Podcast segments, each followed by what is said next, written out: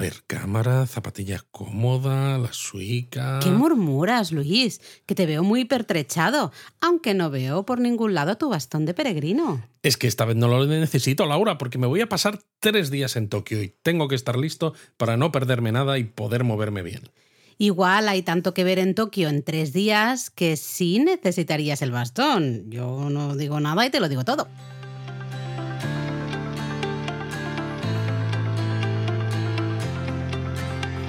Bienvenidos a Japón a Fondo, El podcast sobre Japón de la mano de japonismo. patrocinado por Lexus Experience Amazing. ¿No te me has enfadado, Luis? Porque te he dicho que a lo mejor necesitarías el bastón igual aunque sea Tokio tres días. Un poco sí, porque a ver, en Tokio se puede caminar mucho, pero bueno, si estás cansado te subes a un metro, a un tren, a un autobús y pues tiras. Y tiras millas, ¿no? Tiras millas. Bueno, la verdad es que hicimos uno de los primeros, o el primer, no sé, uno de los primeros episodios del podcast fue sobre Tokio, ¿no? Exacto. El que Lo que debería pasa hacer que en Tokio a nivel general. El nivel general, efectivamente. Y al final nos hemos dado cuenta de que muchos de vosotros, cuando planificáis un viaje a Japón, no sois tan locos como nosotros, de decir como en 2019 vamos a pasarnos dos meses en Tokio, sino que vais unos poquitos días. Y entonces, claro, pues tres días en Tokio encaja muy bien porque luego siempre queréis dejar, normalmente, ¿eh? digo, luego cada uno es cada uno, pero mucha gente quiere dejar un par de días para algunas Excursiones. excursiones, con lo cual tres días sí que te quedan bien más o menos en Tokio. Sí, la verdad es que, a ver, Tokio es una ciudad enorme. Hay muchísimo que ver, ¿no? Justamente en ese primer episodio, de los primeros episodios del podcast, ya quedaba claro que era, madre mía, y nos dejamos un montón de cosas por mencionar. Pero precisamente hay tantas que si nosotros os decimos, ala, ahí tenéis todo eso, a ver cómo rellenáis esos tres días que tenéis en Tokio con todas estas cosas, ¿no? Pues os explota la cabeza. Exactamente. Entonces, bueno, pues ya os hemos hecho ahí un poco el itinerario, os hacemos el trabajo, decidimos eh, qué podéis ver en estos tres días en Tokio y encima son lugares muy icónicos, Y encima lugares muy gratis. encima gratis. Solo, solo pedimos que se lo digáis a toda la gente que quiera ir a Japón o que le interese Japón. Oh, mira, japonismo, qué interesante el podcast, la web, esto, lo otro. Ahí has hecho la cuña He hecho la publicitaria. cuña publicitaria. Perfecto. No, pero es eso, este itinerario, estos tres días en Tokio que os vamos a ir mencionando ahora, pues eso incluye lugares súper emblemáticos, ¿no? Lugares como Asakusa o como Shibuya, Harajuku, Shinjuku, luego Akihabara también, o sea... Vamos, hay que lo un tiene montón todo. de lugares súper, súper turísticos, pero ya sabéis que luego en la web, en japonismo, tenéis un montón de ideas alternativas. ¿Qué queremos decir con esto? Pues que si ya has estado en Tokio y dices, hombre, pero es que yo muchas de estas cosas ya las he visto. Bueno, a ver. Es que mm, claro, también hay que pensarlo. Nosotros tenemos el proyecto japonismo que está ahí precisamente para ayudar a todos los que viajáis a Japón. Pero lo que no podemos hacer es hacer un itinerario de Tokio en tres días para Pepito, para fulanito, para menganito. imposible. Porque es imposible. Entonces, claro, tenemos que hacer algo genérico y luego daros los recursos para que el que, como dice Laura, ya haya estado o alguna cosa la haya visto o que a lo mejor no le interese tanto por lo que ha investigado y prefiera otra cosa, pues que lo pueda modificar es. fácilmente. Pero tiene que ser algo un poco genérico que funcione para una gran mayoría de viajeros, claro. Entonces, lo de eh, hoy, este Tokio en tres días, es perfecto para personas que no han estado en Tokio o realmente no han podido disfrutar de Tokio. Y luego los que sí ya habéis estado en Japón, sí ya habéis estado en Tokio, pues al final lo tenéis más a mano, es mucho más sencillo, ¿no? Una vez ya conoces el destino, es mucho más sencillo adaptar ciertos itinerarios, ¿no? ciertos paseos a los gustos personales. Eh, como os decía, en nuestro que debería hacer en Tokio, en la guía de Tokio, tenemos un montón de barrios, un montón de ideas fuera de lo que serían los circuitos tradicionales o lo más turístico y ya, pues dependiendo de cada uno, de lo que os interese. Si te interesa, eh, yo qué sé, com- comprar ropa de segunda mano o si prefieres ir a lugares con muchas galerías de arte o a, en Tokio hay para todos los Sí. gustos. Si es que Tokio tiene de todo. Y también antes de empezar, a mí me gustaría comentar que cuando hacemos este tipo de itinerarios no lanzamos los lugares un poco al azar, ¿no? Y decimos, pues vamos a poner cinco o seis sitios cada día y ya, ¿no?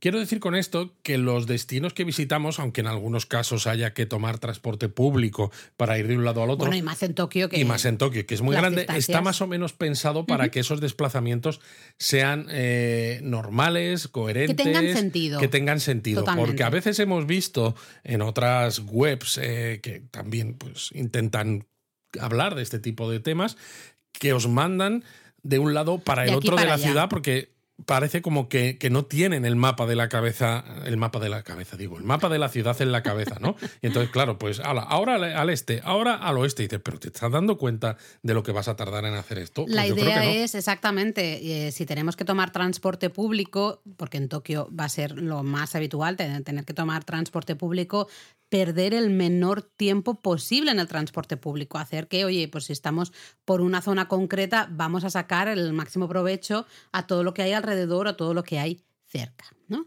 Entonces, bueno, nos vamos al primer día, nuestro primer día en Tokio. Evidentemente podéis empezar a hacerlo en el orden que queráis. ¿eh? Esto es el día 1. Para nosotros sí, pero podéis empezar por lo que nosotros decimos día 2, exacto. Lo que queráis, ¿vale? Entonces, un día en Tokio, pues mira, os, nosotros os recomendamos, y ahora hablaremos un poco más de cada lugar, pero os recomendamos quizá empezar en Roppongi. Y luego, luego cuando acabemos el día 1, os explicamos por qué también. Ah, vale. Entonces, empezar en Roppongi, iríamos a Sakusa, Shibuya, Harajuku, Shinjuku. Exacto. Se pueden cambiar eh, órdenes, ¿eh? alguna, de alguna manera. Ahora lo iremos hablando. Claro. Va a depender un poco también de los intereses de cada uno. Exacto. nosotros... hemos dejado Shinjuku para el final también, aparte de porque hay un mirador que es gratuito, que dices puede servir si no habéis estado en los miradores de pago que hay en este mismo día, también porque la zona de Shinjuku de noche se disfruta mucho con los neones, con los neones y porque hay zonas además suficientes zonas para pasearla mm. cuando ya cae el sol, suficientes zonas con eh, bares, con isakayas, esto, ¿no? Entonces creemos que puede ser perfecto para cenar en sitios que además sean muy especiales y que nos den, que nos transmitan ese puntillo especial casi como si estuvieras en la serie esta de Netflix, la de Midnight Diner. Pero si no sois hashtag viejuner como nosotros. Luego va a haber que explicar en el japonismo mini lo del hashtag viejuner, que alguien nos lo preguntaba en las redes sociales. Pues eso, si no sois así viejos como nosotros, si sois más jóvenes, a lo mejor queréis salir de marcha pues hay varias zonas de, para, con discotecas, ¿no? Para, para, salir de noche. Una sería Shibuya y otra puede ser Roppongi. Claro, con lo cual a lo mejor le podríais dar Exactamente, la dar vuelta. la vuelta. ¿no? Pero bueno, nosotros vamos a ir con lo que sería nuestra planificación y ya después, evidentemente, cada uno se lo puede organizar a su manera. ¿no? Entonces nosotros empezaríamos por Roppongi, que como os decíamos es uno de los lugares de ocio nocturno más característicos de Tokio, pero también tiene su lado artístico, ¿no? Está lleno de, bueno, museos, galerías de arte, exposiciones, ¿no? Sí, para mucha gente Roppongi es ese sitio de extranjeros y de tomar copas y demás. Pero ha cambiado, ha cambiado Sí, porque tienes el Centro de Arte Nacional, el Museo de Arte Mori, el Museo de Arte de Suntory. Eh, mm. Es que es una maravilla. Y uno de estos, ¿no? Este centro de arte, además aparece en la película Your, Name, que tiene esta fachada sinuosa de cristal, que es una maravilla, una preciosidad, que a veces casi no hace falta eh, ni, ni, entrar a las exposiciones que hay. No, tomarte un café en la cafetería, por ejemplo. un café en la cafetería, como los protagonistas de Your Name, y el propio edificio para mí es una obra de arte ya. Totalmente. Y luego también en Roppongi, pues tenemos el que para nosotros es el mejor mirador, para nosotros, ¿eh? el mejor mirador de Tokio que sería bueno, el Tokyo City View, que es la parte eh, cubierta. Donde y siempre hay además alguna exposición temporal. Siempre hay. Nosotros vimos una exposición maravillosa de, Pixar. efectivamente. Entonces, ya encontraréis lo que sea vosotros. Ya sabéis que está en la cima de la Torre Mori, en el complejo de Roppongi Hills. Eh, en la actualidad, el Skydeck lleva varias semanas cerrado, que es el mirador exterior. ¿vale? En la página web no hay más información. Dicen, ya avisaremos cuando volvamos a abrir. Y no, se, y no se sabe por qué. No se sabe por qué exactamente, si es por un tema de seguridad, si es porque están haciendo algún tipo de obras, no se sabe. Con lo cual, nuestra recomendación es que miréis en la página web cuando vayáis, pues para ver si el Skydeck está abierto. Si no, las vistas desde el Tokyo City View, desde la parte cubierta, son muy chulas, pero ya estamos con la problemática de siempre, que es que hay cristales. Y claro, si vamos, pues depende de las horas, siempre va a haber reflejos, especialmente de noche, mucho más reflejos. Depende de qué cámara llevéis. Si utilizáis un filtro polarizador circular, pues podéis eliminar parte de esos reflejos. Pero claro, ya implica pues tener un filtro de estas características que no es algo que todos los turistas lleven con sus cámaras. De todas maneras, a veces en este tipo de miradores lo mejor es sentarse en alguna butaca, algún taburete y simplemente disfrutar de las vistas, sin agobiarse por las fotos, porque al final es verdad que el ojo humano nos presenta ¿no? un paisaje mucho más bonito que la cámara. Eh, sinceramente, esto es así y más en este tipo de miradores. ¿no? Entonces, bueno, podéis disfrutar un montón de Roppongi. Tenemos una guía específica de qué debería hacer en Roppongi con su mapa. Hay un montón de arte callejero, el jardín tradicional, por ejemplo, en toda la zona de Roppongi Hills. En fin, a disfrutarlo. Totalmente, aunque bueno, hay que decir que de todos los sitios que vamos a mencionar en esta ruta de tres días, cada lugar tiene un artículo en japonismo para el que quiera ampliar información. Porque tiene su guía específica con su mapa. Claro, porque evidentemente aquí estamos comentando tres o cuatro cosas de cada sitio, pero si comentamos todo lo que hay en cada lugar de esta ruta, el, podcast este casi lo hacemos hasta la semana que viene. Claro, no, no, no podemos. Hacemos un, un pequeño resumen de cada barrio, ¿no? de cada lugar. Lo bueno es que desde Roppongi nos vamos en metro fácilmente, sin mucho lío, hasta la siguiente parada que os proponemos, que es Asakusa que es uno de los sitios más característicos del Tokio tradicional. Hemos estado en Roppongi, que casi es un... Toque más moderno, entre comillas. Sí, es un toque más moderno, de rascacielos, nuevos, nuevos, desarrollos, etc. Y nos vamos al Tokio tradicional, el Shitamachi, donde está el complejo del templo Sensoji, el más antiguo de Tokio. Y uno de los templos más eh, populares en la ciudad de Tokio. Os recomendamos, pues, por ejemplo, subiros al, pequeño mirador que hay en la oficina de turismo, en el edificio de la oficina de turismo. Podéis ver desde ahí la puerta Caminarimón, toda la calle Nakamise y la plaza del, templo, ¿no? Sí, es gratuito y es eso. No es que sea muy, muy alto, pero las vistas son... Ah, son muy bonitas. Uh. Hasta se ve la Skytree también al otro lado, pasado el, el, río Sumida. Es muy bonito. Luego podéis pasear también por la calle Kapabashi, ya sabéis que está llena de tiendas pues pensadas para la hostelería, aunque también venden al por menor. ¿Qué significa eso? Pues que si buscáis... Que os tenéis que, ir con vuestro hijo que tenga menos de 18. Mira, Luis, por favor. Va, que estamos haciendo un trabajo serio aquí. Eh, si buscáis, no sé, palillos o cuencos, ¿no? De cerámica, accesorios. Cuchillos. Cuchillos, eh, lo que sea. Hasta una máquina para takoyakis, una máquina para taiyakis, lo que queráis, ahí lo vais a encontrar. Y bueno, desde aquí tú has dicho que desde ese mirador se veía la Tokyo Skytree. Pues bueno, depende del tiempo que dispongas, puedes cruzar el río y acercarte hasta la Tokyo Skytree, que tiene el mirador más alto de Japón, eso sí, detrás de cristales, porque está tan alto que tela. Pero si no os da tiempo, pues se puede pasear por el Parque Sumida, que está justo a orillas del río eh, y sobre todo en primavera además está bonito porque tiene bastantes cerezos y las vistas son bastante espectaculares. Sí, sí, con los cerezos en flor está súper bonito. También depende, una manera de adaptar este itinerario si depende de lo que ya hayas hecho o de tus impropios intereses, desde aquí, desde Asakusa, podríamos tomar un crucero fluvial para llegar a Odaiba. Lo Vamos a imaginar. Que Odaiba lo dejamos para otro día. Exactamente, lo dejamos, nos encajaba en otro día, pero se podría hacer aquí. Si tú dices, no, no, mira, a mí es que me apetece mucho ir a Odaiba, pues bueno, lo puedes hacer desde aquí, tomas el crucerito, que a ver, no es un crucero, no es maravilloso, porque hay algunas vistas pues eh, son pero feas, es curioso, es curioso. pero es muy curioso pasando por todos los, puentes ¿no? que cruzan el río Sumida y ver cómo se va abriendo Tokio hacia la bahía, ¿no? Al llegar a Odaiba y luego pues disfrutar de Odaiba. Si no, si quieres seguir nuestra planificación, para nosotros lo siguiente sería tomar el metro e irnos a Shibuya que de nuevo, pues además es línea directa de metro, se tarda relativamente poquito y qué decir de Shibuya, es uno de estos destinos que todo el mundo conoce, todo el mundo, por eso tiene que estar en, en, un viaje de tres días, una ruta de tres días por Tokio.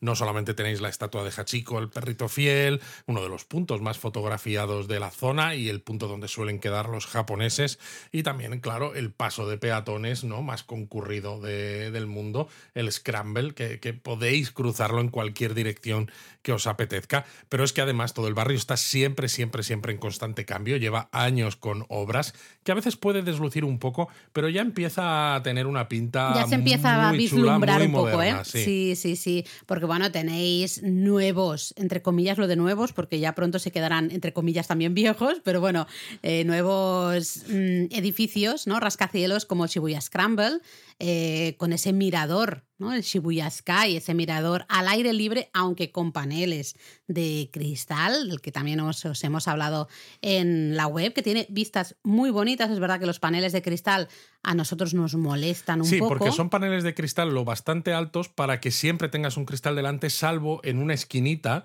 que los paneles de cristal están a la altura de la cintura y que es donde hay cola para hacerse una foto y tal. Entonces, claro, tampoco puedes estar ahí todo el rato que te no, gustaría. Te dejan unos minutos, bueno, creo que eran que era un minuto, me parece. Sí, te decían un minuto, te hacían ellos una foto, tú te hacías otra y ya la. Y listo, siguiente, ¿no? Hay un montón. De hecho, bueno, leía eh, que hay un edificio, hasta hace relativamente poco había un Starbucks justamente en el cruce de Shibuya, del que se, tenían vistas muy bonitas. Exacto. Del cruce de Shibuya a, poca, no creáis que era, estaba muy alto. Sí, era la primera planta. Sí, bueno, no sé si primera o segunda, pero me refiero, no era muy, muy alto, pero las vistas eran súper chulas. Ha estado cerrado todo el edificio por, por obras y el edificio va a volver a abrir en breve, creo que en marzo ya vuelve a abrir, es el edificio de Tsutaya, es una cadena de librerías y eh, todavía no está exactamente claro, pero va a tener también un café y parece que el café va a ser hasta más grande de lo que era el, el Starbucks. Exacto, no va a ser un Starbucks, va a ser del propio Tsutaya. Eso es, que se, supongo que han visto que, pueden sacarle bastante rendimiento ¿no? a tener ese edificio con esas vistas ahí y van Bueno, Tsutaya siempre busca tener espacios, sus librerías siempre son espacios también donde con sofás, ¿no? Con butacones para sentarte, para leer, mirar esos libros, aunque me parece muy curioso, porque dices, eh, no es una biblioteca, es una librería, lo que quieres es vender esos libros, no que la gente los lea en, en, el sitio, ¿no? Pero bueno, total, que si vais a ir, por ejemplo, a Japón en verano, pues esto ya estará abierto y ya os lo contaremos en la web, ya lo actualizaremos y bueno, pues desde ahí también disfrutáis de vistas. Hay un montón de cosas que hacer en Shibuya. Sí, porque tenéis además esos rascacielos nuevos como este, el Scramble que has dicho tú con el mirador. Tenéis el Hikari, tenéis el Stream, que es también una zona recuperada. Ay, qué el stream. Claro, toda esa zona. Eh, antes había un riachuelo, pues se medio quitó con la línea Tokio-Toyoko, ¿no? Eh, pero luego cuando se volvió a recuperar, entonces ahí podéis ver otra vez el canalillo, el mm, riachuelo. bueno, que tiene un montón de cerezos de invierno. Tienes un montón de cerezos de invierno que florecen un poco antes de las fechas normales. Está toda la zona llena de plantas de restaurantes, que de todas maneras los vais a ver siempre muy llenos, que dices, ¿cómo puede ser con todo lo que hay aquí que esté siempre tan lleno? Pues bueno, a los japoneses es que les encanta salir a comer. A ver, eh, tenéis el Miyashita Park, ¿no? Ese parque ahí en la azotea de un centro comercial.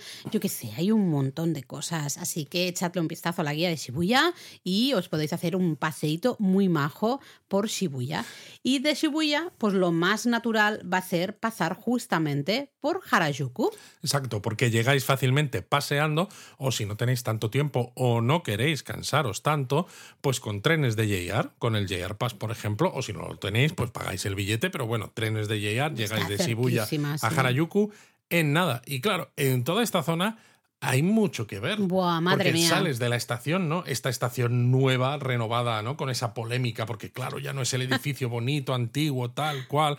Ahora es como tiene menos personalidad, pero al menos pues puede asumir, ¿no? La, la, afluencia de gente que tiene una zona tan popular como es Harajuku. Es fea y me da un poco de rabia porque se podría haber hecho, creo. Yo creo que no es que sea fea, lo que pasa es que lo comparamos con lo que había No antes. tiene nada especial, es el típico edificio de cristal, como hay tantos otros. Eso sí. Bueno, pues yo creo que siendo un sitio tan icónico también como es Harajuku, al final es un lugar de mucha moda, ¿no? Un lugar de, eh, bueno, culturas un poco diferentes y demás.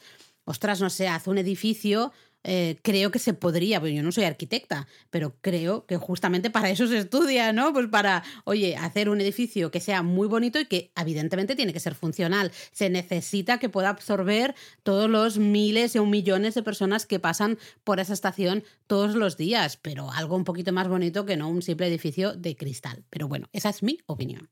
Y bueno, en esta zona, pues evidentemente el santuario Meiji es una de las visitas destacadas, también uno de los santuarios icónicos, hablábamos del Sensoji, ¿no? Como mm. templo icónico, pues santuario icónico el Meiji. Total. Y al lado, pegadito al santuario, tenéis el Parque Yoyogi, si lo que buscáis es un poco de relax, de zona verde, de pulmón de la ciudad, que digáis, es que no parece que estoy en Tokio, pues efectivamente. Y justo enfrente del Parque Yoyogi está el Estadio Nacional de Yoyogi, o Gimnasio Nacional de Yoyogi, que ya se en los Juegos Olímpicos de 1964. Qué bonito es. Es muy bonito, además es una obra de uno de los arquitectos míos favoritos japoneses, Tange Kenso. Bueno, que luego, Luis. luego, no sé si decirlo ahora. Puedes decirlo ahora, yo creo que encaja. Sí, porque justo eh, sabéis, no sé si sabéis, que desde hace algún tiempo, los que nos escucháis a través de Spotify, os aparece una preguntita y podéis hacer comentarios que luego pues quedan publicados y está, y está muy chulo.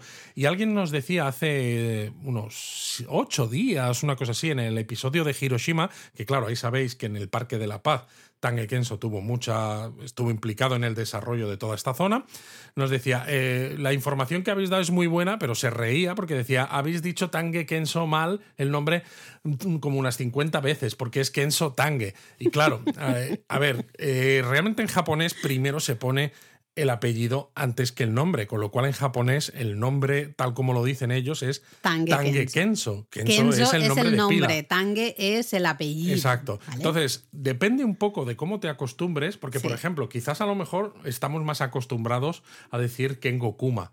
¿no? En lugar de Kuma Kengo. Sí. Pero, por ejemplo, en el caso de Tange Kenso nos sale, porque lo hemos escuchado muchas veces, también allí en Japón y demás, y nos sale decirlo al estilo japonés. Y es verdad que nosotros, en principio, eh, salvo algunos casos como este de Kengo Kuma, pero en general nos sale decir los nombres como lo dicen ellos, es decir, primero el apellido y luego el nombre. Entonces, no, yo se lo digo a este amable comentarista que gracias por el comentario, pero que no estábamos equivocados. No es equivocado, exacto. Se puede, al final se puede decir de las dos maneras y sencilla, es que de verdad, eh, hay algunos nombres que te los aprendes con apellido y nombre y aunque quieras luego decirlo al revés, por ejemplo, ¿no? Estás diciendo todo nombre, apellido, nombre, apellido, nombre, apellido, hay algunos que a mí me cuesta horrores, me tengo que concentrar y ni siquiera concentrándome me va a salir. A mí Kenzo Tanque no me va a salir en la vida. Aviso ya, es Tanque Kenzo de, para mí de toda la vida. De toda la vida. Y así se va a quedar Tanque Kenzo, sabiendo que Tangue es el apellido y Kenzo es el nombre. Exacto. Pero bueno, después de ver esto, pues seguimos, por ejemplo, por la calle Takeshita. Takeshita Dori, claro, uno de los hubs, ¿no? De, uno de, los grandes centros de las subculturas, eh, tiendas de ropa, complementos dulces, dulces, que se ponen de moda. Cosas de comer que se ponen de moda. Durante un tiempo fueron las crepes. Luego el algodón de azúcar. El algodón de eh, azúcar de colores. Luego han pasado a ser las brochetas de frutas. Eh, ahora también brochetas de, frutas y, mochis. En fin, van cambiando las Bueno, hubo una época de palomitas, ¿te acuerdas? Ah, de la época de las palomitas. Cierto, cierto. Van cambiando. Así que bueno, pues cuando uno viaja, siempre de saber qué hay ahora nuevo en Takeshita. Lo que pasa que si queréis ver sus es decir, gente vistiendo un poco esas modas que os sorprenden y que curiosamente luego un año después las vais a ver en vuestros países, ¿no? Porque aquí hay como mucho, eh, es muy dinámico y se ven tendencias, ¿no? Se marcan las tendencias. La calle Takeshitadori, el problema que tiene es que está muy lleno de gente, porque también hay mucho turista y es como uno de los principales eh, lugares por los que camina la gente. Entonces, perderos un poquito por las calles que hay alrededor de Takeshitadori, porque sí que vais a ver más facilidad de tiendas de ropa, galerías de arte y, este, y, gente pues vestido con, con estas modas tan increíbles. Totalmente. Luego desde aquí podemos pasear por la avenida Omotesando, una gran avenida con sus árboles, sus tiendas de lujo, todos en edificios de grandes arquitectos también, tanto japoneses como internacionales. Y justo ¿no? por, por esta zona, justamente como tú decías, hay que perderse por las callejuelas. En, en la guía que tenemos de Harajuku os proponemos, ¿no? Algunos lugares, pues está una de las, uno de los restaurantes de gyozas quizá más conocidos, ¿no? De Tokio, que sería Gyoza Ro, Gyoza Low. mm, Esto depende Hay como un par de se- maneras de transcribirlo. Sí, Em, solo tienen, básicamente solo tienen gyozas, tienen alguna cosilla más, pero Sí, las básicamente tienen es gyozas gyozas o las al vapor, exacto. Eh, y oye, pues está muy bien porque están muy están bastante ricas a un precio también bastante, Bastante decente. razonables. Así que puede ser un pit stop, ¿no? Una parada así en este itinerario por, por Tokio.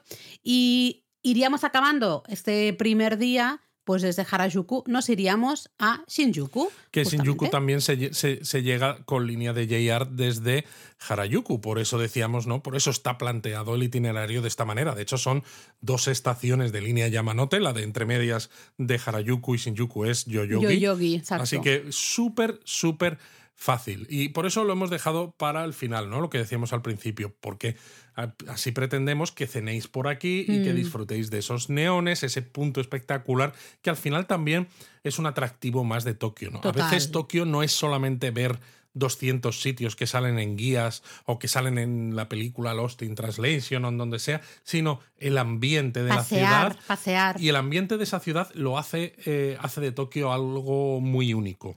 Em, como hemos dicho al inicio, podéis subir al mirador que se encuentra en el edificio del gobierno metropolitano de Tokio, que oye, también es obra de... ¿De quién es obra, Luis? De Tange Kenzo. No, de Kenzo también. No, que puedo, ese no puedo. Ese señor no existe.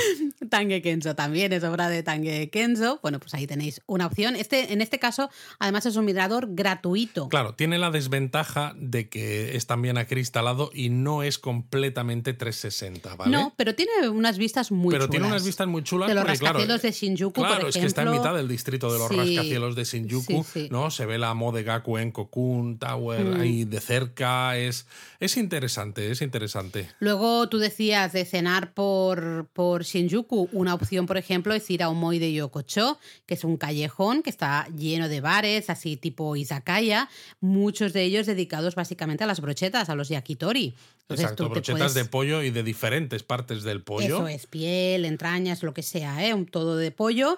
Eh, la idea son bares muy chiquititos, con lo cual normalmente hay que sentarse como en la barra y ir pidiendo cervecitas con estas Bueno, en brochetas realidad, en un taburete que da a la barra, Bueno, porque si claro. te sientas en la barra, uf, igual la lías. ¿eh? Y luego pues podéis caminar pues por Kabukicho, por ejemplo, es el barrio rojo de Tokio. Si vais hombres solos, cuidado con que no os digan, ah, unas chicas guapas, por ejemplo, que nos digan, o chicos guapos, Entra que a os tomarte digan, una ven copa aquí, a aquí". tomarte una copa, porque normalmente lo que hacen es llevarte a bares en los que luego te clavan lo que no está escrito Exacto. por una copa. Pero Eh, es curioso pues de pasear. ver, además es donde está el hotel este que tiene el Godzilla. El de Godzilla, exacto. Es una zona curiosona. Y justo pegado también al lado tenéis Golden Guy, que es una zona de Shinjuku con un montón de bares pequeñitos donde podéis tomar una copa después de la cena. Un y cuando whiskyto, un decimos, whiskyto. Claro, un highball, por ejemplo, que es típico, pero cuando decimos bares pequeñitos es que en algunos casos son muy pequeñitos, porque son bares de una sola, una barra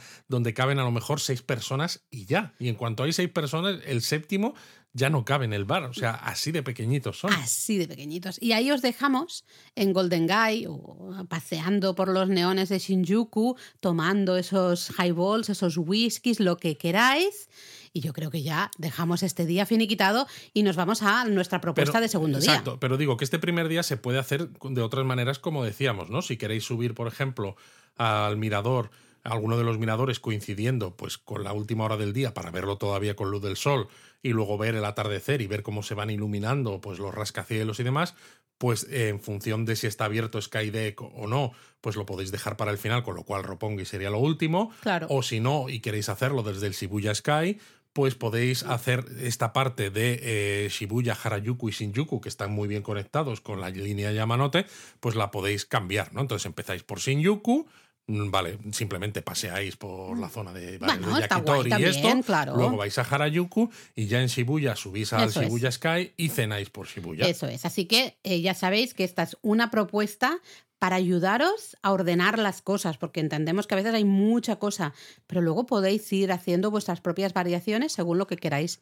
hacer o ver. Exacto. En el segundo día también recomendamos destinos que son muy básicos e importantes, ¿no? Por eso está en este, en, este episodio, como por ejemplo Ginza, Tsukiji, los jardines Hamarikyu, Akihabara, Ameyoko, Ueno, vamos, sitios que seguro sí o sí que los teníais en vuestra lista de lugares que ver en Tokio. Pues mira, nosotros empezamos en Ginza, ¿por qué? Porque bueno, al final Ginza es el barrio mm, pijo, por decirlo de alguna manera, ¿no? El barrio con, con, esas grandes tiendas, tiendas de lujo, de grandes marcas. Además, nos gusta a nosotros Ginza porque tiene una arquitectura singular, está todo lleno de edificios de grandes arquitectos también. Eh, cambia muy rápido Ginza también. Es imposible mantener, por ejemplo, nuestra, nuestro recorrido ¿no? arquitectónico por Ginza 100% eh, actualizado siempre porque es un no parar. Y lo bueno de que Ginza esté al principio eh, es porque podéis hacer el window shopping este, ¿no? Viendo un poco los escaparates y viendo estos edificios el tiempo que queráis. Es decir, si queréis estar solamente media horita, ¿no? Y, ver cuatro o cinco edificios para ver cómo es la avenida principal y esas grandes tiendas, pues ya está bien porque no tenéis que entrar en ningún sitio concreto, ¿no? No vais con hora. Entonces lo hacéis al principio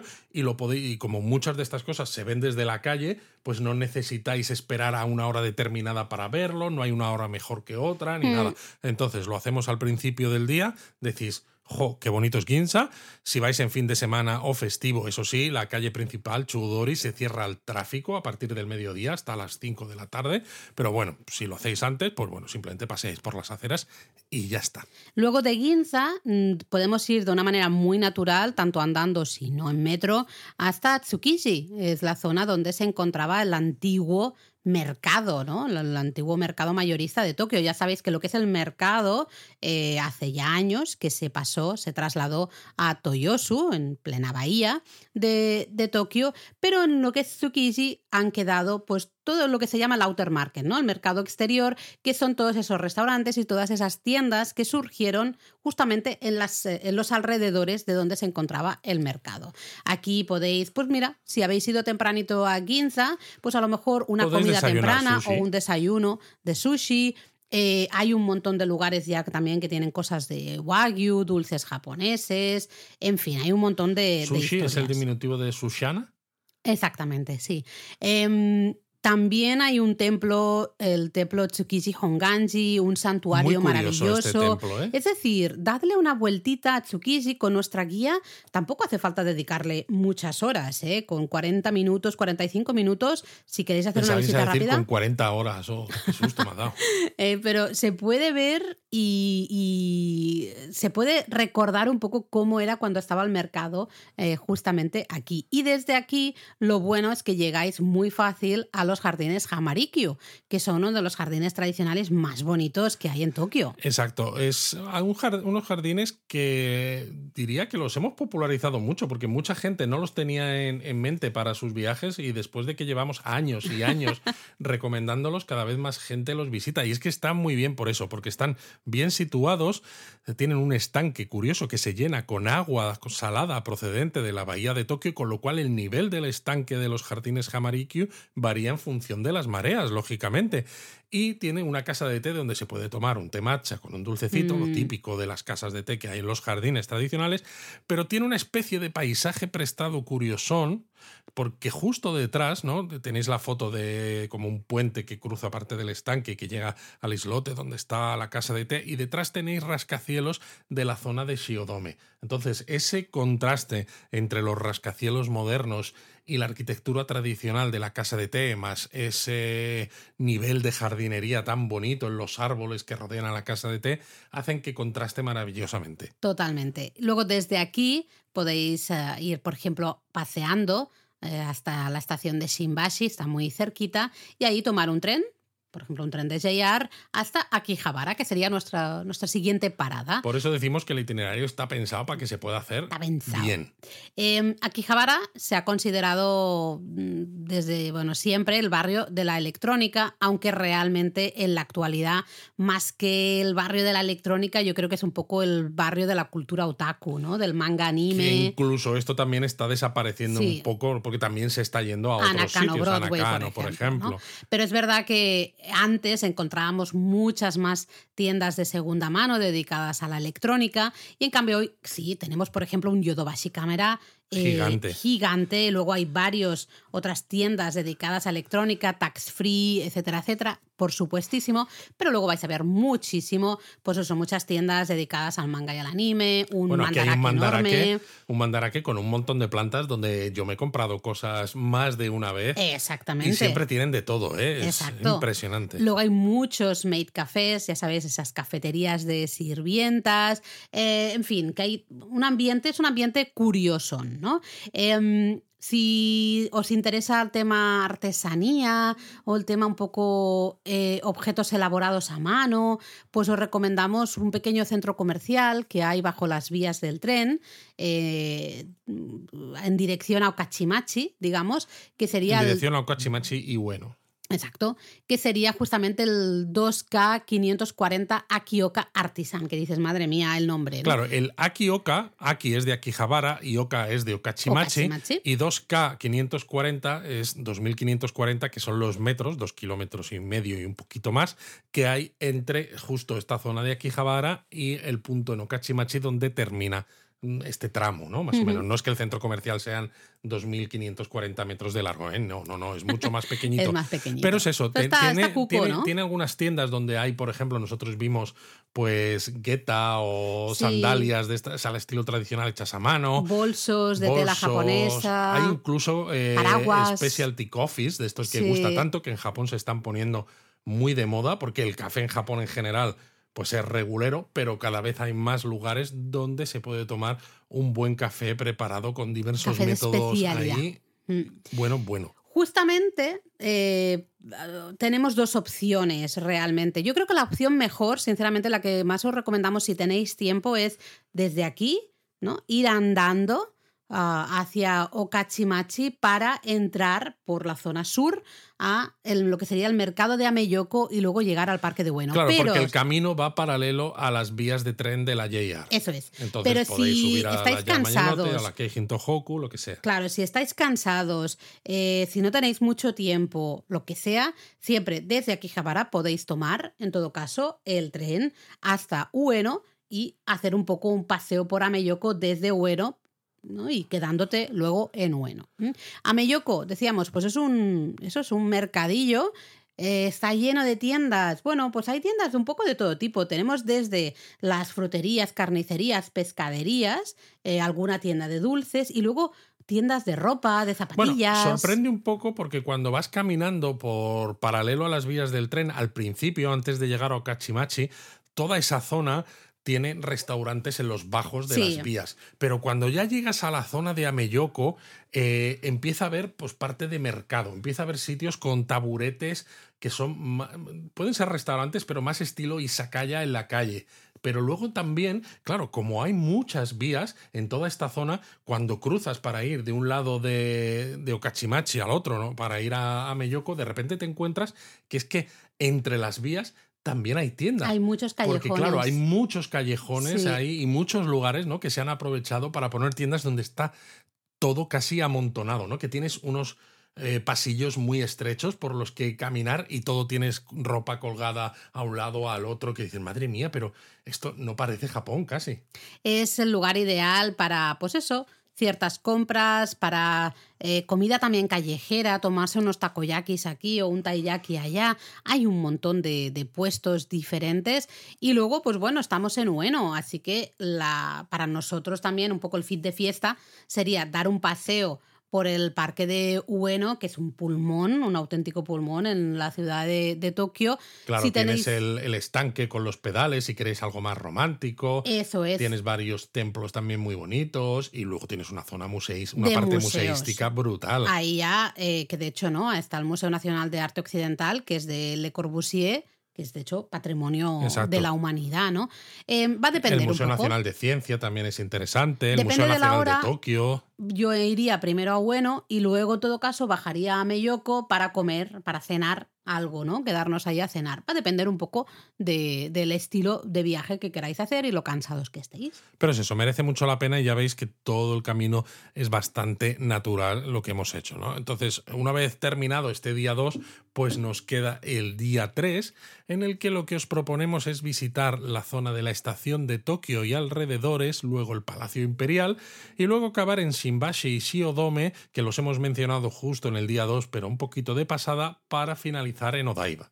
Eso es, entonces empezamos en la estación de Tokio. La estación de Tokio no solo eh, estación, ¿no? Que dices, bueno, pues es el lugar donde llego en el tren y eh, salgo y ya está merece la pena dedicarle un ratito a la propia estación de Tokio. El edificio en sí es un edificio restaurado de 1914, ¿no? Creo, Totalmente. de ladrillo rojo, arquitectura, ¿no? Justo de comienzos del siglo XX, maravilloso. Se pasó muchos años en obras porque después de la Segunda Guerra Mundial se restauró con cierta rapidez, pero las eh, como las entradas de los laterales en la parte digamos antigua se le quitó una planta y los techos eran distintos, entonces se quiso volver a dejarla tal como era en 1914 para que estuviera lista para su aniversario, ¿no? Mm. su centenario mm. en 2014. Eh, y la verdad es que la han dejado preciosa. Maravillosa, pero bueno, incluso por el otro lado, el lado de Yaesu, que es más moderno, que claro, desde el lado de Yaesu llegamos a la zona de Nihonbashi, que también está viendo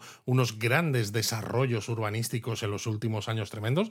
No hay que olvidar que va a tener el edificio más alto de Japón, que ahora mismo es Asabudai Hills, en 2027. La Mori JP Tower. La Mori JP Tower de Asabudai Hills en 2027 va a ser la Tokyo Torch Tower, que va a ser también una mole tremenda de 390 metros y es una zona también muy moderna, ¿no? Pero es, muy interesante. A mí me gusta la estación de Tokio porque tiene mucho que ver. Y luego los bajos de la estación de Tokio. Tenemos Character Street con un montón de tiendas así de personajes, ¿no? De dibujos y cosas. Bueno, y tienen la tienda de Plarail. Exacto. Que tiene los trenecitos estos de juguete que se los compren también los adultos para hacerse sus circuitos ahí con los trenes japoneses que molan un montón. O luego el Ramen Street, que está pues dedicado justamente, ¿eh? tiene un montón de restaurantes de, ramen.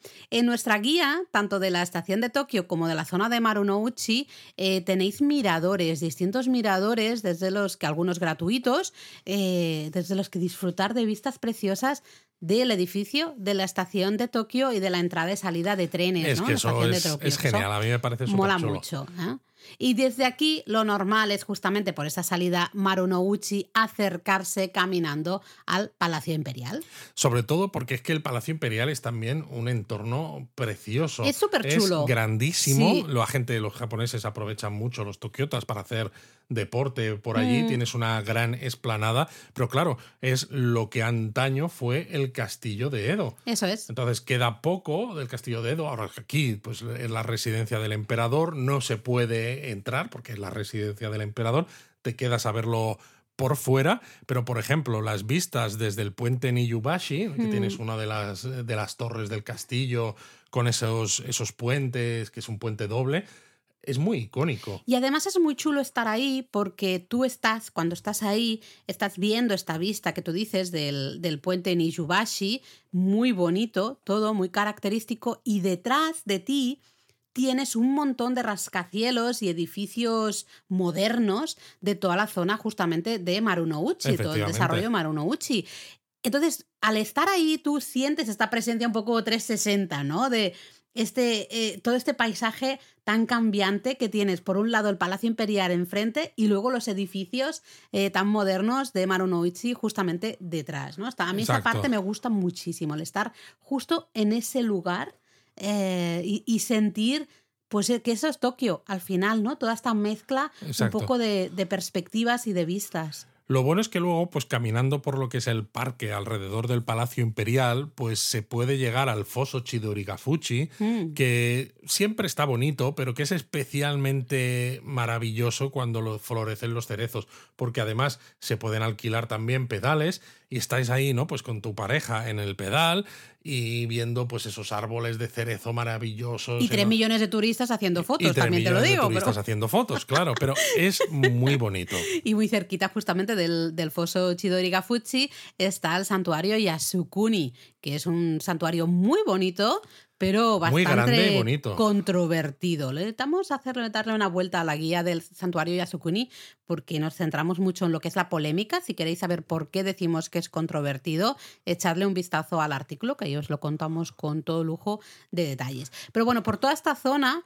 eh, muy cerquita está el edificio de la Dieta, el Parlamento japonés, el antiguo edificio del Ministerio de Justicia, que es un edificio precioso de ladrillo rojo, también de comienzos así del siglo XX, maravilloso. Y luego está el Parque de la Fuente Wadakura, que a ti te gusta A mucho. mí me gusta, es un parque pequeñito que está construido, eh, se construyó para conmemorar dos parejas imperiales, ¿no?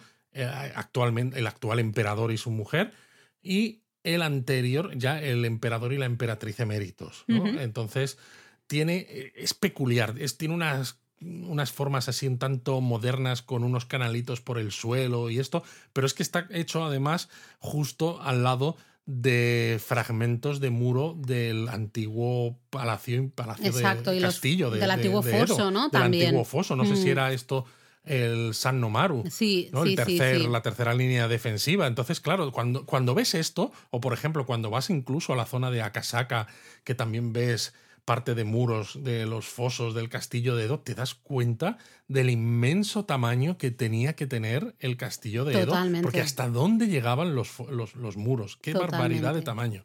Luego, desde aquí, la idea sería volver a la estación de Tokio justamente para tomar un tren e irnos a la zona de Shimbashi Shiodome, Shiodome, que mencionamos en el día anterior. ¿no? Eh, la zona de Shimbashi, bueno, importante por la historia ferroviaria Claro, la primera línea ferroviaria de Japón empezó aquí, en Shimbashi, hasta Yokohama. Y Mm. precisamente por eso hay un pequeño museo donde se encontraba la, la antigua estación de Shimbashi, eh, porque ahora la- lo que es la estación donde están todas las líneas de JR y todo esto, pues está unos metros más allá de donde estaba la antigua estación. Y encima, en la plaza exterior de la estación de Shimbashi, hay una locomotora de vapor ahí expuesta que además en Navidad pues se le añaden luces y se le ponen sonidos y esto, pues también muy chulo, aparte de que está ahí todo lleno de izakayas. todo lleno de izakayas, hay un montón de cosas.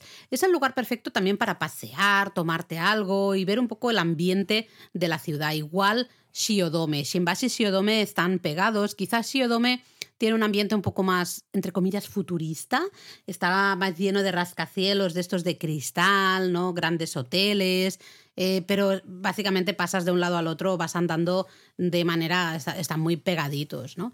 Eh, os recomendamos dar una vuelta por ahí, por Bueno, en ejemplo, Shiodome está el reloj, el reloj de Ghibli. de Ghibli, exacto, con sus espectáculos. gusta mucho, ¿no? Se ve, se ve rápidamente, porque Sí. es eso, es una estructura no demasiado grande, pero bueno, tiene espectáculos de sonido pues cada pocas horas, con lo cual, oye, pues todo muy bien.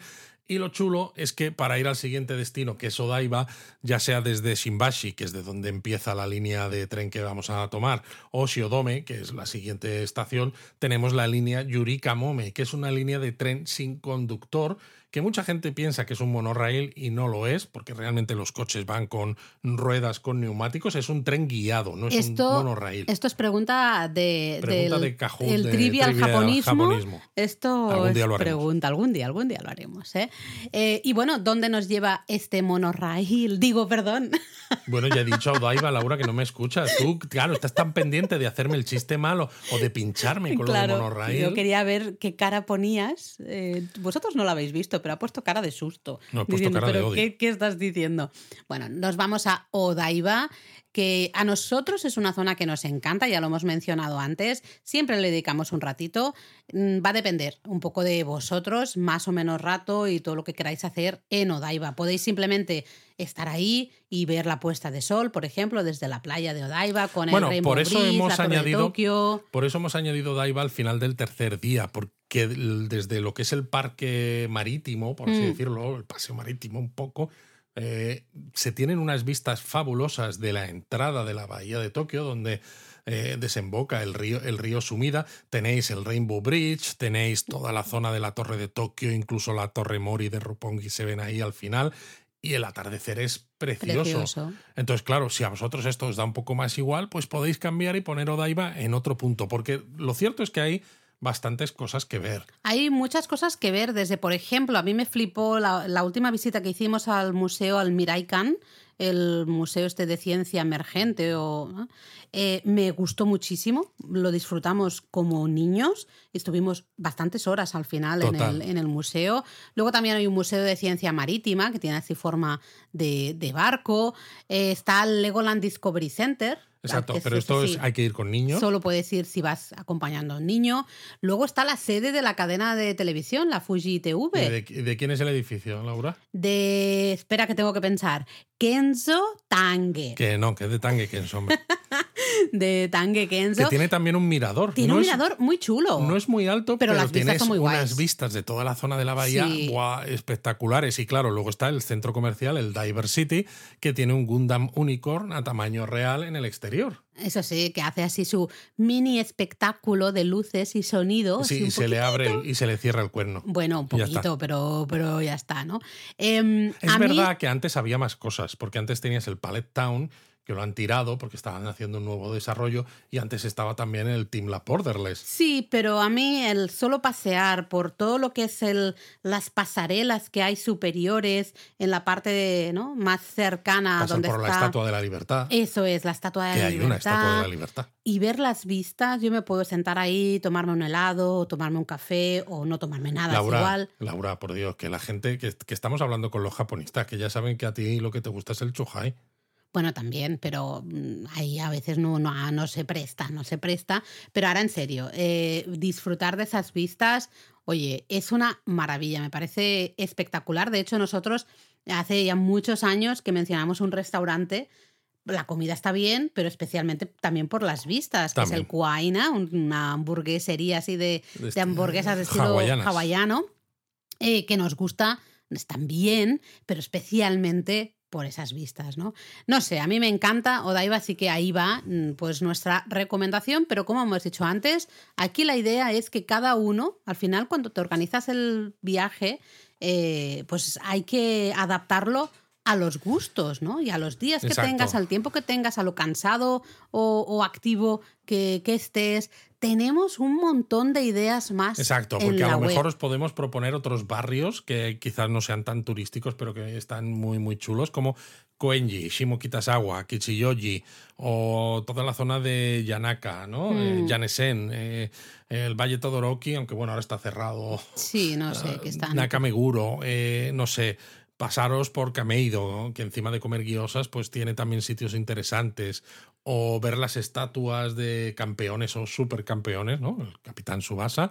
O, no sé. Es que hay un montón de cosas en Tokio que se pueden hacer. Y todos estos lugares que os acabo de mencionar, todos ellos tienen artículo en japonismo. Entonces, Todos si simplemente queréis sustituir alguno de los que hemos dicho por alguno de estos otros, pues vais a la web y ahí está. En la web también vais a tener ideas de alojamiento. Tenemos un artículo llamado Dormir en Tokio, con, que es una guía de hoteles porque os, os- os contamos los distintos barrios de la ciudad, donde creemos que es mejor alojarse. A ver, en realidad para nosotros eh, es bueno alojarse cerca de una estación de tren o de metro. Totalmente, porque así tenéis que caminar menos cuando volvéis cansado después de hacer mucho turismo. Pero no hay barrios malos o barrios No. peligrosos que digas, uy, aquí no te alojes porque es... No, uf". no os preocupéis por En este caso, no. Así que echadle un vistazo. Y luego, ¿cómo nos movemos por Tokio? Ya lo hemos ido diciendo mientras hablábamos de, de estos destinos. La red de transporte público de Tokio es espectacular. Tenemos muchísimas opciones. Eh, básicamente hay un montón de trenes, un montón de líneas de metro, también hay autobuses que son fáciles, ¿Son de usar. Nosotros recomendamos que os hagáis con una tarjeta de estas IC, ¿no? Una Suica, una Pasmo, eh, simplemente o para... si venís de alguna otra ciudad en Japón, por ejemplo, porque habéis empezado el viaje por Kioto o por Osaka, pues a lo mejor vais con una Icoca, también os sirve. Exacto. Y, y, básicamente son muy buenas para pagar el transporte. Así no nos tenemos que preocupar de tener dinero en metálico o de tener la tarifa, saber cuál es la tarifa exacta para nuestro destino. Pum, haces tap, ¿no? Con, uh, usas la tarjetita esta al entrar y salir del transporte cuando haces tap, ya no hay stop. Ya no hay stop, ya no hay stop.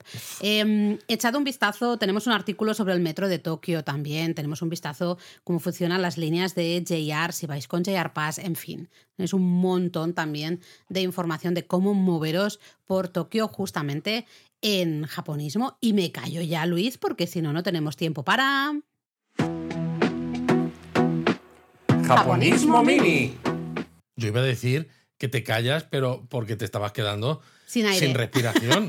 Porque digo, madre mía, esta mujer lo que, lo que es capaz de hablar seguido. También, también, pero no, era porque si no, no teníamos tiempo para Japonismo Mini.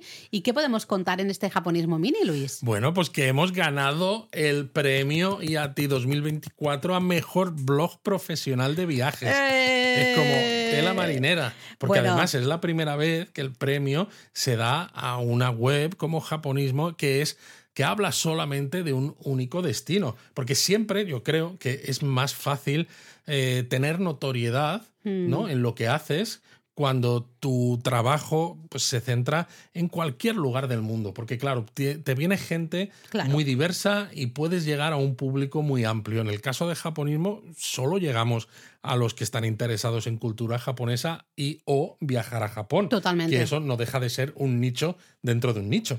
Eh, la gala fue el pasado viernes en el marco de Fitur, ya sabéis que estuvimos también en Fitur. Entonces fue gala en el Palacio Neptuno, en pleno centro de Madrid.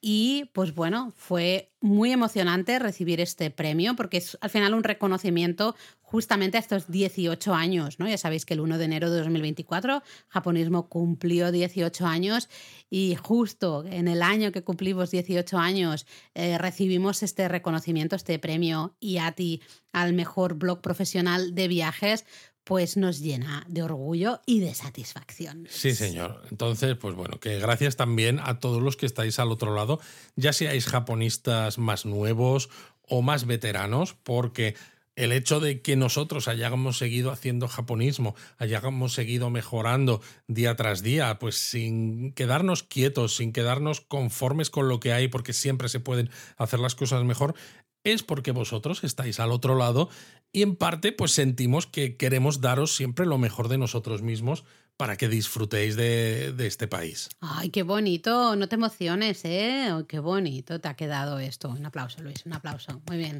un poco... bueno, decíamos que justamente los premios IATI, que ya sabéis que son premios, ya llevan cinco ediciones de premios y lo que buscan es justamente reconocer el trabajo de los creadores de contenido. Premiar la excelencia en la comunicación digital de viajes. Ole, ole. Esto me lo tengo que aprender, ¿eh? Que decirlo con propiedad. Muy bien. Eh, pues se celebran justamente en el marco de FITUR. Ya sabéis que FITUR es la Feria Internacional de Turismo, una de las más importantes que se celebra en Europa. Eh, y estuvimos, nosotros también estuvimos, estuvimos, tuvimos varias reuniones, especialmente el jueves y viernes, que eran los días de profesionales, y luego el sábado dimos una charla en el stand de Intermundial. Efectivamente, una charla sobre cuándo viajar a Japón, mm. con un montón de indicaciones además tanto de lugares como de experiencias que hacen de Japón un lugar maravilloso independientemente del momento del año en el que se viaje. Porque claro, cuando tú piensas, oye, ¿cuándo se viaja a Japón? De hecho, si alguno de los que nos estáis escuchando también estáis y nos seguís en Instagram, veréis que a veces, de vez en cuando, hacemos una sesión de preguntas y respuestas y siempre nos pregunta mucha gente qué tiempo hace en tal momento, qué puedo hacer en noviembre, qué puedo hacer en octubre, qué festivales hay en agosto. Y es que hay de todo en Japón para hacer en todos los meses. Siempre hay algo que merece la pena. Entonces depende un poco de vosotros, de cuándo tenéis las vacaciones, de cuándo os apetece ir realmente. Y por eso lo que hicimos fue contar todo lo que se puede hacer en todo el año. Fue un exitazo. eh, hubo un, sor- un sorteo previo de entradas con más de 2.500 participantes. Llenamos el aforo. Bueno, tuvimos una. Había mucha gente alrededor del stand que no estaban dentro, pero que estaban escuchando. Eh, luego, pues hubo una sesión de preguntas y respuestas, una post-charla muy agradable. Estuvimos como una hora ahí charlando con, con toda la gente, pequeño tentempié, en fin, que lo disfrutamos muchísimo y esperamos que los asistentes, vosotros también lo disfrutarais, ¿no? Y fue un poco el colofón perfecto a este Fitur. Luego el sábado yo pude comer con algunos japonistas en Madrid. Estuvimos ahí comiendo, tomando un cafetito. Y el domingo sí que estuvimos un ratito más en Fitur. Vimos algunos japonistas más por ahí y ya nos volvimos a Málaga, que tenemos un montón de trabajo acumulado, Luis. Tenemos un no montón de trabajo acumulado, pero una de las cosas que además dijimos en exclusiva en la charla del sábado es nuestro próximo viaje, que vamos Sí. en Semana Santa. Sí, y no nos vamos a Japón. Y diréis, anda, ¿y por qué lo contáis aquí? ¿No? Bueno, porque nos vamos finalmente, ya toca por fin, a Corea del Sur. Exacto, va a ser un viaje express como los que hemos hecho a Japón en 2023. Va a ser una primera toma de contacto también pues para rellenar de contenido eso, esa sección que llamábamos coreanismo, precisamente porque para nosotros eh, Corea del Sur y Japón tienen mucha conexión, tienen suficientes cosas diferentes para hacerlo interesante, pero también muchos puntos de conexión, de forma que en cuanto conoces un poco la cultura japonesa, también entiendes mucho más algunos aspectos de la cultura coreana, porque al fin y al cabo ambos países fueron, ¿no? Tuvieron la influencia culturizadora de China. Bueno, y luego en historia reciente. En historia reciente, claro. historias eh, varias, ¿no? Mm, En las que mejor no entrar ahora mismo. Eh, además, muchos de vosotros nos habéis pedido información de Corea del Sur porque sois muchos los que decís, oye, es que me voy a hacer un viaje tan largo hacia, ¿no? Allá, esa zona, que quiero combinarlo. Quiero hacer un pe- una pequeña, una breve visita a Corea del Sur y luego Y luego pasar más días por en Japón. Japón. ¿no? Entonces, bueno, pues nos parece también interesante tener ese contenido y bueno, ya a nivel personal, yo llevo un año ya y pico estudiando coreano, me apetece ir y darme cuenta de que no tengo ni idea de coreano, de no entender nada, pero bueno, a mí me apetece mm, intentar hablar, intentar, no sé. Tampoco se necesita hablar tanto, igual que en Japón con decir Namabiru o Onegaishimasu. Claro, pero esto hay que aprenderlo en coreano. Bueno, Bueno, yo ya, me- esa- ya me lo sé, ya me lo sé. ¿Ves? Así, Pues ya que, está. así que Ya nos lo sabemos. Así que bueno, eh, lo próximo será Corea del Sur y luego sí que es verdad que ya estamos pensando en el siguiente viaje a Japón, que probablemente será en verano, ¿no? Este Sí, año. No sabemos todavía exactamente en qué momento del verano ni cuál será el itinerario, pero yo creo que habrá viaje a Japón en verano. Va a ser un sí. Bueno, pues nos vamos con comentarios, Luis, que creo que nos está quedando un episodio bastante no importa, larguito. No importa, hombre. Em, bueno, ya sabéis, tú lo has dicho antes, ¿no? Que podéis dejar comentarios en Spotify, dejadnos ahí eso, cuando la preguntita esa, pues nos podéis dejar ahí comentarios. Em, mira, un par de comentarios o una reflexión que me, me ha hecho mucha gracia. Muchos habéis subido vuestras fotos de alcantarillas en Discord y mola mucho ver todas vuestras fotos, ver que, que Que compartís. sois tan ¿eh? frikis como nosotros haciendo colección de fotos de alcantarillas. Nos encanta. Y luego había un comentario de Primo Pisi, creo que se llamaba, que decía, mira Luis, dice, hola, hoy he estado oyendo el podcast de japonismo sobre vuestro último viaje de Momiji, el cual me ha encantado. Y ya están en la web los posts sobre el viaje, es que he estado buscando, pero creo que no los vi. Madre mía. Eh, a ver, amigo, gracias. Primero, gracias. Gracias por escucharnos y gracias por tener tantas ganas de leer estos contenidos en la web. De corazón te lo agradecemos. Pero piensa que llegamos a comienzos de diciembre, luego han sido Navidades, hemos tenido Fitur. Se han empezado, ya hemos empezado a publicar. De Bueno. hecho, ayer, el lunes se publicó Azabutai Hills, por ejemplo.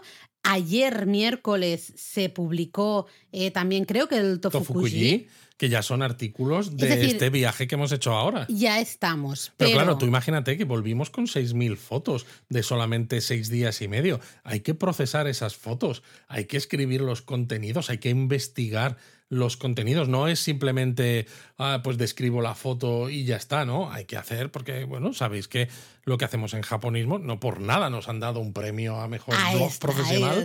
Está. muy trabajado. Entonces, estas Tardamos cosas se tardan. un poquito. Pensad que somos dos personas, dos personitas humanas, no y que somos hemos visto robots. muchas cosas además. Con Eh, lo cual hay mucho, además, mucho. eso, tenemos como unos, creo que conté 32 artículos nuevos para escribir solo del contenido de este viaje de Momiji.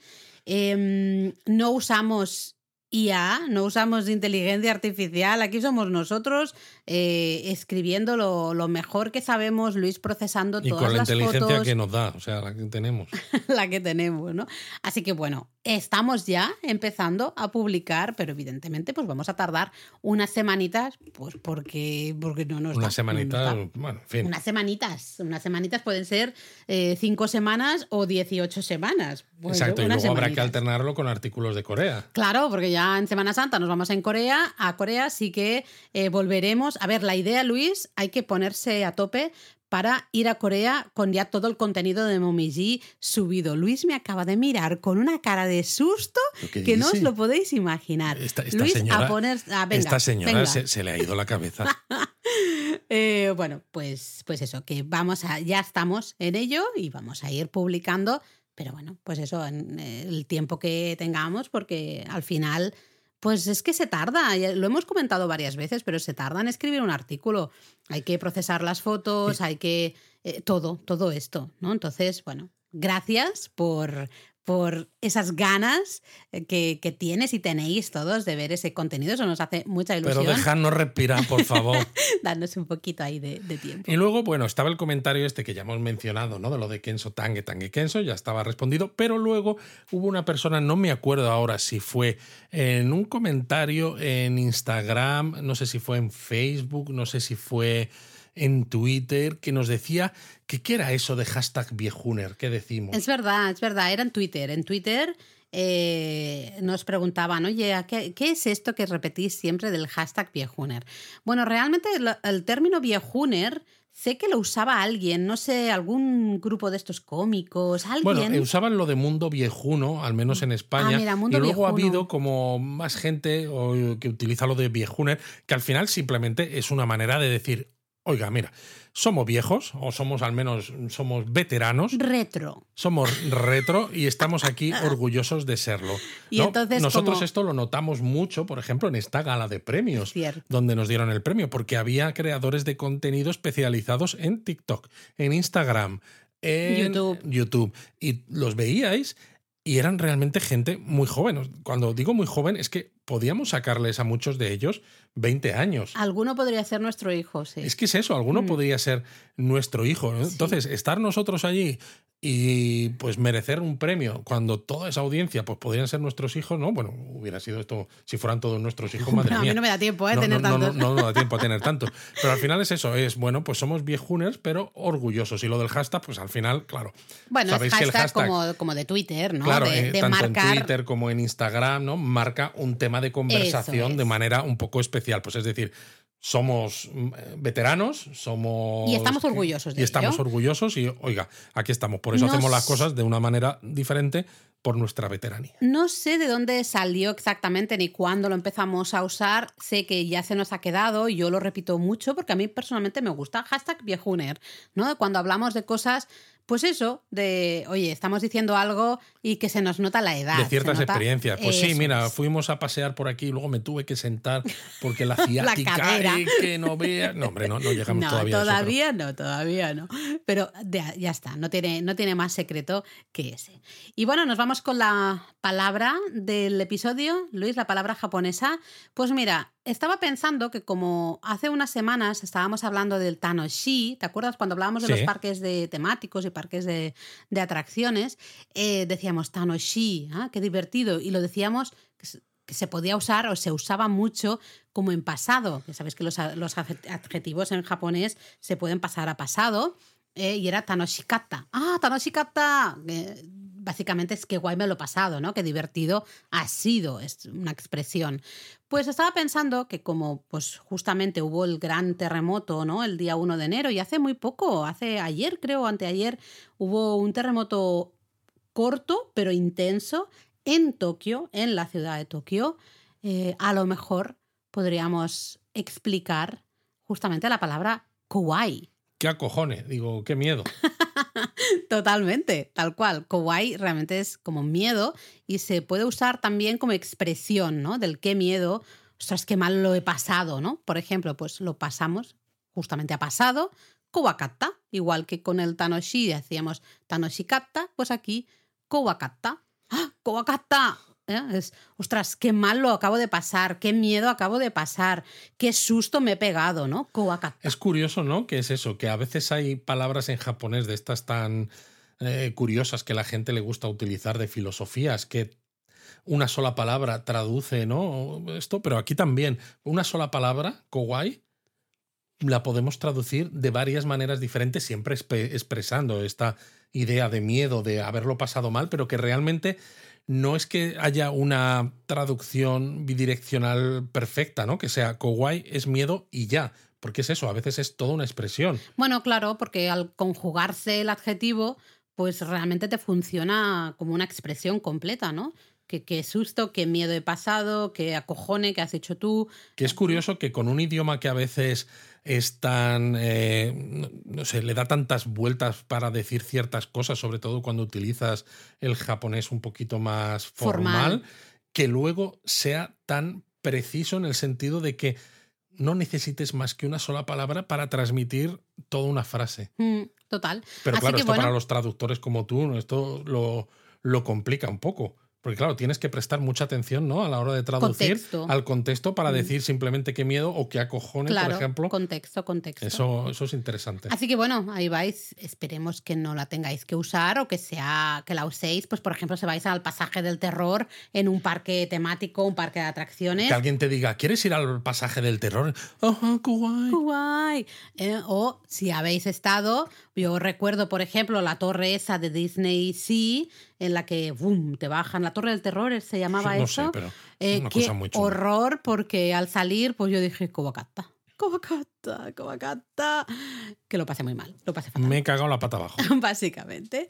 Pues nada, bueno, eh, espero que hayáis, no lo has dicho tú, Luis, lo voy a decir yo, espero que hayáis usado ahí libreta y lápiz Lápiz y papel, Lápiz y Libreta y lápiz. Es que de verdad ya me estás cambiando las tradiciones. Bueno, lápiz y papel. Es que así, vamos muy mal. que hayáis apuntado todo lo que hacer en Tokio Libreta en y lápiz, madre mía. Y no sé, contadnos un poco qué planes tenéis de viajes para este 2024. Mátane.